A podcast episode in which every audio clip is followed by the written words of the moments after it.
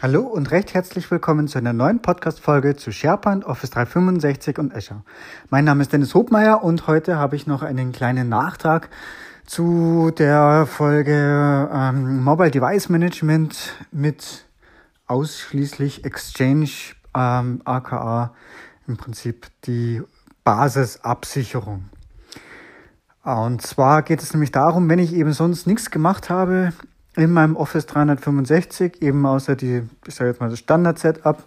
Dann habe ich natürlich im Exchange diese Standard-Einstellungen aktiv und habe da auch eine Standard-Policy aktiv, die auch besagt, ich muss mein Endgerät mit mindestens vier Zeichen schützen.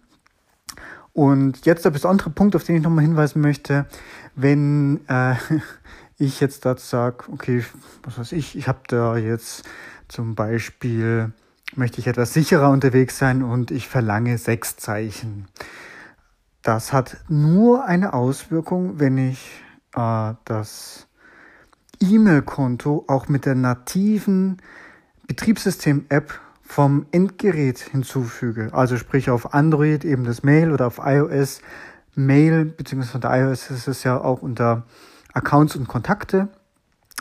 Ähm, anders gesagt, wenn ich das nämlich nicht mache, dann äh, registriert sich das Gerät darüber auch gar nicht. Also Beispiel wäre, ich gehe ausschließlich über die Outlook-App.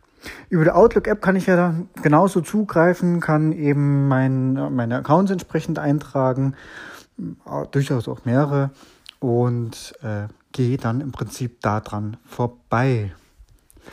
Und ich denke, das ist eben ein ganz, ganz wichtiger Hinweis, um eigentlich als mindestens, mindesten Schritt Richtung Mobile Device Management zu gehen.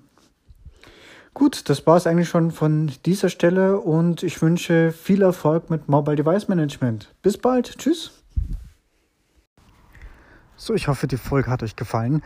Bei Fragen und Feedback stehe ich euch natürlich auch gerne per E-Mail zur Verfügung, also einfach podcast.hobmeier.net oder auch gerne die Audio-Community-App Upspeak und ansonsten würde ich mich natürlich sehr um eine 5-Sterne-Bewertung bei iTunes freuen, denn das ist zum einen eine unglaubliche Motivation für mich und hilft auch dem Podcast weiter im Ranking nach oben. Ich danke euch und bis bald. Tschüss.